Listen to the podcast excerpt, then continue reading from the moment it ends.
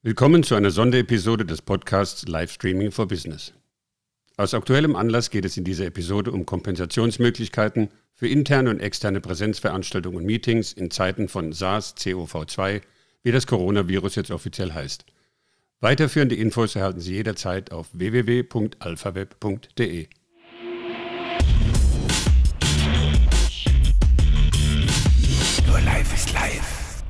Mein Name ist Marco Cozzani. Ich bin Geschäftsführer der Alpha Web Media in Frankfurt.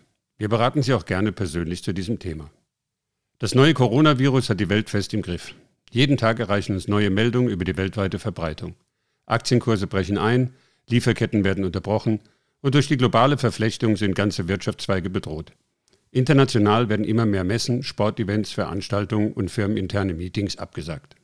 Institute und Ministerien leisten gute Arbeit, wenn es darum geht, den Einzelnen über das Virus und Verhaltensmaßnahmen zum persönlichen Schutz aufzuklären.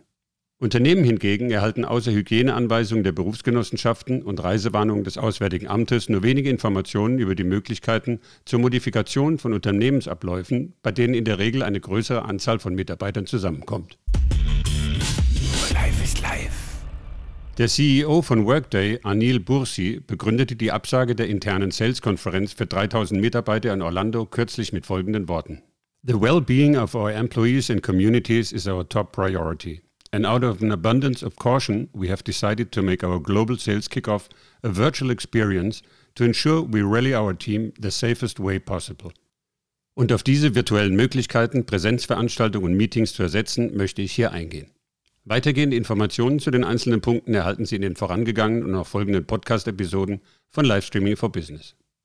Persönliche Meetings weniger Personen sind relativ einfach durch Programme und Apps wie Skype und in der Apple-Welt durch FaceTime zu ersetzen. Vorteil, die Teilnehmer können sich sehen, es geht schnell und ist ebenso unkompliziert wie ein Telefonat.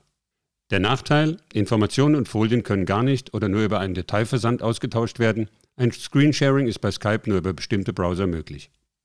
Sollen mehr als nur ein paar Personen für einen persönlichen Austausch per Live-Video zusammenkommen oder Schulungen von größeren Gruppen durchgeführt werden, empfiehlt sich eine Videokonferenzsoftware.